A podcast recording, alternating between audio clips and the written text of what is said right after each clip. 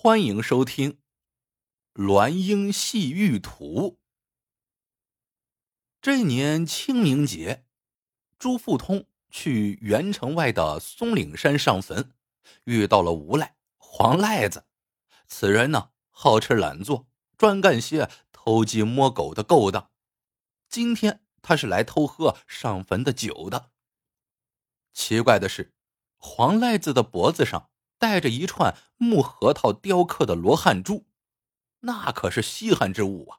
瞬间吸引了朱富通的目光。朱富通便一路尾随，跟着他来到了一座破庙里。黄赖子不胜酒力，不一会儿便倒在地上呼呼大睡。朱富通盯着那串罗汉珠，越看越是眼馋，便想买下那串珠子。于是他摇了几下黄赖子。想不到黄赖子此时迷糊着爬起来，一见到朱富通，忽然跪在地上拜道：“土地爷呀，呃，你千万别让牛头马面拘我去啊！我还没活够呢。如果您肚子不舒服，我立马去把那东西给你掏出来。”黄赖子估计还在梦游呢，把朱富通误当成这庙里的土地神了。他爬到泥案供桌上，把手往庙里的泥胎里一掏，竟掏出一卷画轴来，毕恭毕敬的交给了朱富通。朱富通愣是没明白过来，只看了一眼，便藏在腋下，快速的离开了。在元城，朱富通开了一家名叫“董郎”的铺子，做的是古董生意。他一只眼睛是瞎的。但装了一眼，回到铺子，朱富通迫不及待的展开画轴。这幅画竟是前朝书画界红人车龟子的大作《鸾鹰戏玉图》。车龟子发迹于山野，后被朝廷招安为宫廷画师。传言车龟子之画极其诡异。此幅画的布局为：一个胖婴孩拿着一把圆形玉锁。将它套在了另一个胖鹰的脖子上，而画中的顽石后面还躲藏着一个胖鹰，他的手中拿着一枚玉钥匙。这个婴孩眼神机灵，想要去解救那被锁住的胖鹰。顶上的葡萄架上虽然垂下了几串诱人的紫葡萄，但也盘着条花蛇，正流着咸水，虎视眈眈的盯着被玉锁锁住的胖鹰。朱富通越看越迷糊，那画上的三个胖鹰似乎都在动，连盘在葡萄架上的花蛇也在扭动。他惊得赶紧收起画轴，无意间发现卷轴内似乎塞有东西，便拔下了卷轴的卷塞，卷轴里竟露出一把玉钥匙来，与画上的一模一样。第二天清早，黄赖子找上门来。朱掌柜，我那天酒一醒，挖空脑子才想起来，我呀把泥胎里的画交给你了。朱富通并不承认，可黄赖子仍哭丧着脸说：“朱掌柜，我是为你好呀，等乌鸦寨的乌金下山来，你可没有好果子吃啊。”朱富通吃了一惊，忙问黄赖子：“这幅画？”怎么还扯上乌金了？原来，从松岭山往东走，另有一座陡峭的山，名为乌鸦山。乌鸦山被一伙山匪围寨而战，取名乌鸦寨，寨主就叫乌金。他不是善茬，官府也拿他没办法。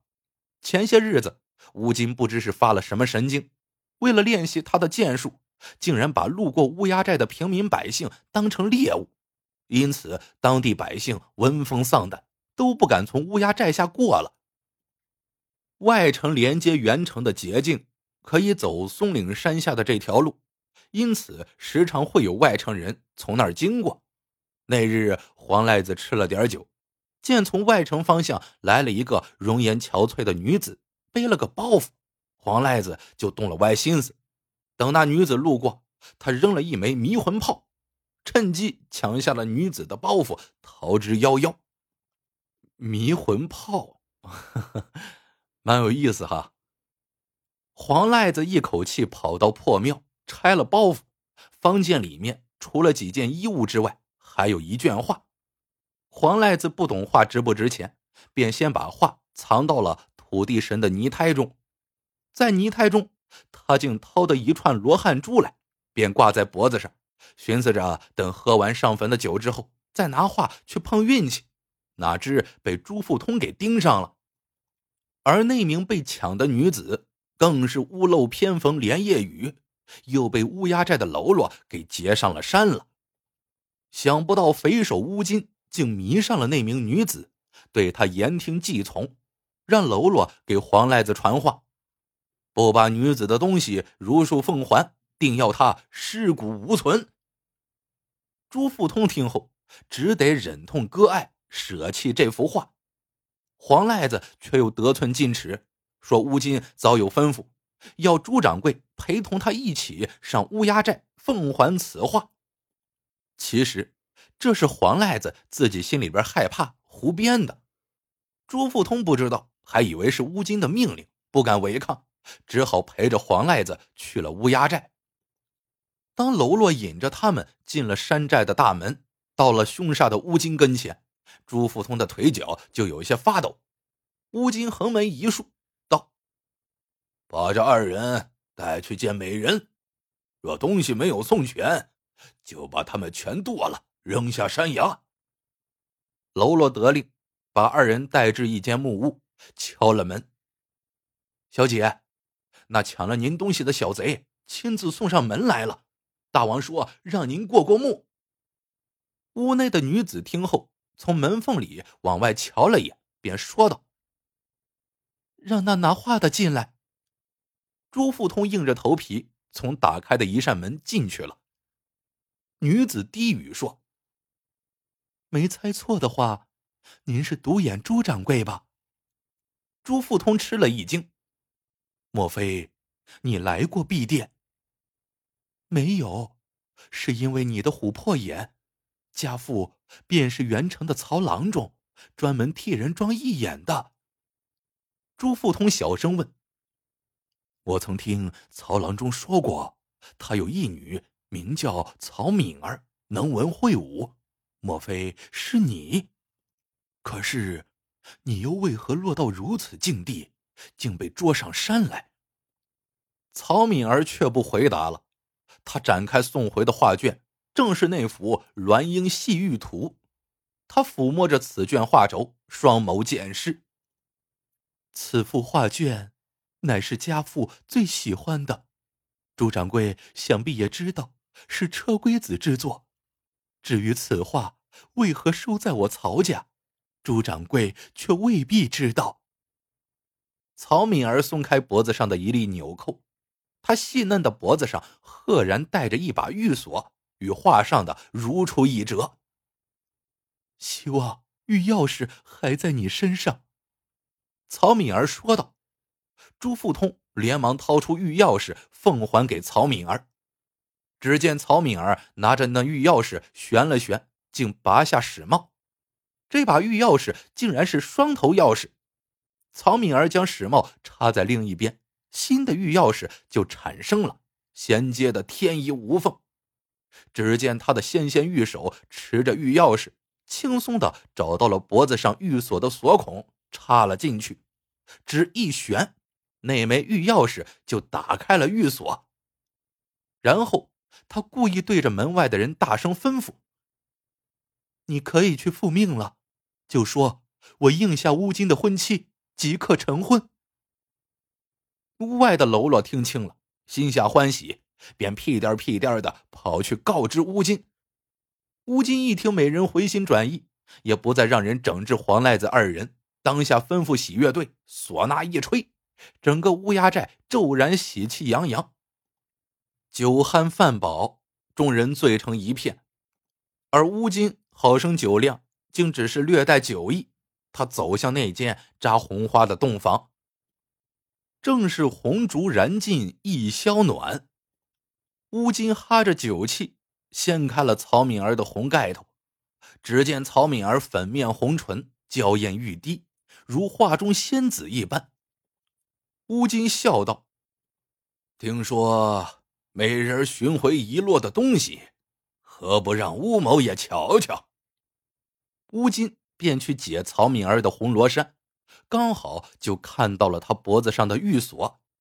乌金的手却被曹敏儿挡开了，他一字一顿的说：“依曹家祖训，新婚之夜，新郎官要佩戴新娘子的家传玉锁，以示你我二人永结同心。”曹敏儿说完，拿出一枚玉钥匙。乌金心下欢喜，便亲自替曹敏儿开了玉锁，然后让他把玉锁给自己戴上。这。怎么就有点怪怪的呢？乌金压着曹敏儿亲热呢，老感觉脖子上的玉锁凉丝丝的，如鲠在喉，便索性翻身。